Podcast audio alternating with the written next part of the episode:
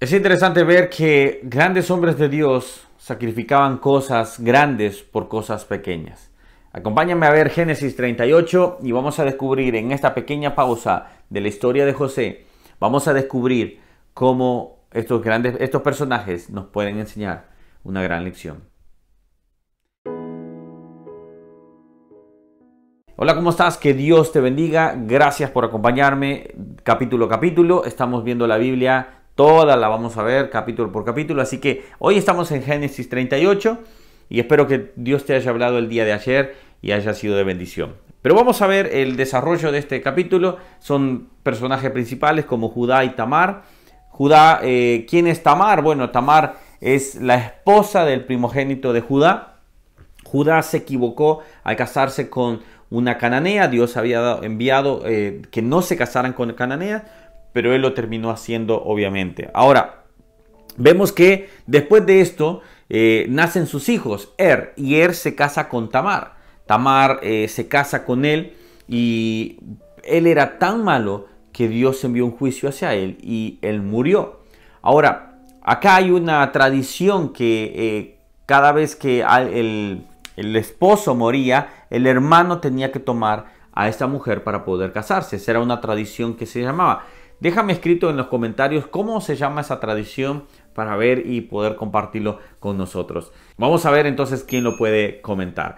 Bueno, ahora después de esto pasa eh, Onam. Onam también era malo, hizo cosas malas ante Dios y también tuvo su juicio y él murió. Y Sela quedó prometido para lo que era Tamar. Pero Judá se olvidó de su promesa, no cumplió con eso. Y Tamar quedó por años esperando. En un momento ellos, eh, Judá sube para, a un momento para tener, eh, trasquilar las ovejas y ahí ah, se da el pecado de la prostitución de Tamar. Tamar se prostituye para poder tener descendencia y Judá paga por la prostitución. Por eso la prostitución es condenada por Dios. Eh, obviamente no condenamos a las personas, pero sí condenamos el pecado. La Biblia lo condena, no nosotros. La Biblia condena esto. Entonces no está bien.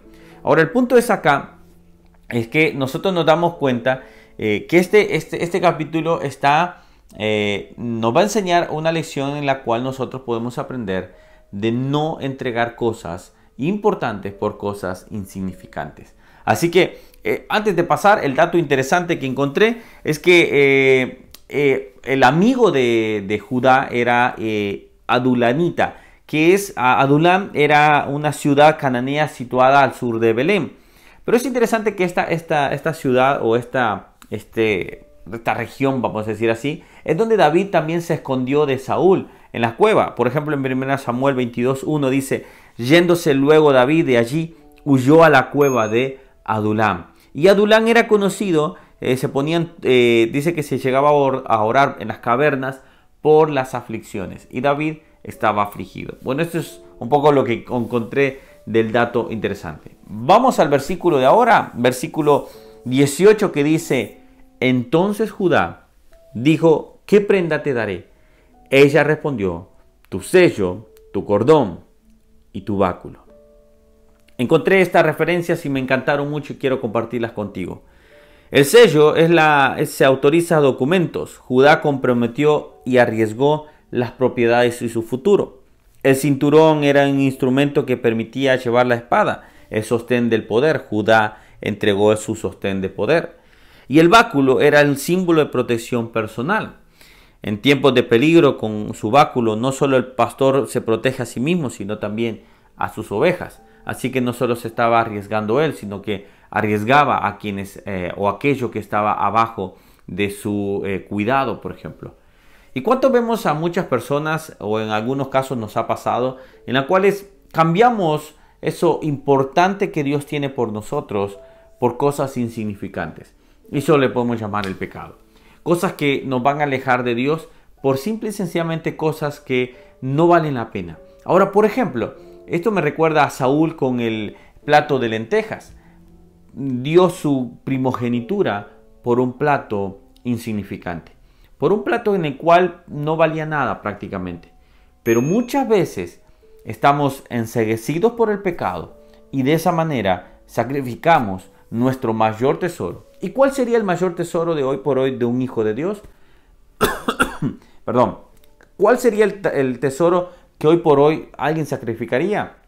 La salvación.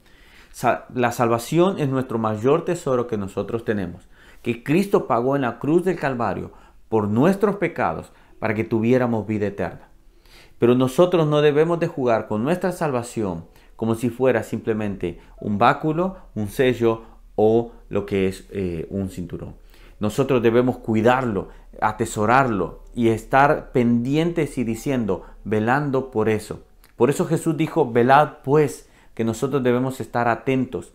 Y así como Tamar engañó a su suegro, así vendrá el pecado para poder engañarnos y apartarnos de Dios. Es bueno que nosotros estemos atentos, cuidando nuestra vida, nuestra vida en santidad, cuidando nuestra vida para poder agradar a Dios y poder tener ese mayor tesoro que tenemos y guardar ese tesoro, perdón, que podemos tenerlo, que es la salvación. Así que es importante estar atentos y no entregar lo que es importante por algo que vale casi nada.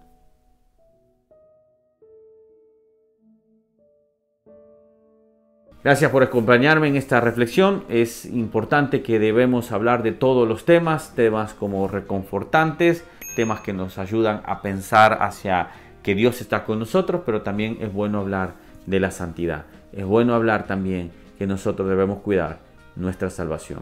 Que Dios te bendiga, nos vemos el día de mañana y vamos a ver qué podemos aprender. Déjame el comentario de lo que es, qué tradición, cómo se llamaba la tradición que practicaban de que el hermano se casaba con la viuda de su hermano. Déjame en comentarios. Dios te bendiga. Suscríbete acá y puedes ver otros devocionales. Que Dios les bendiga.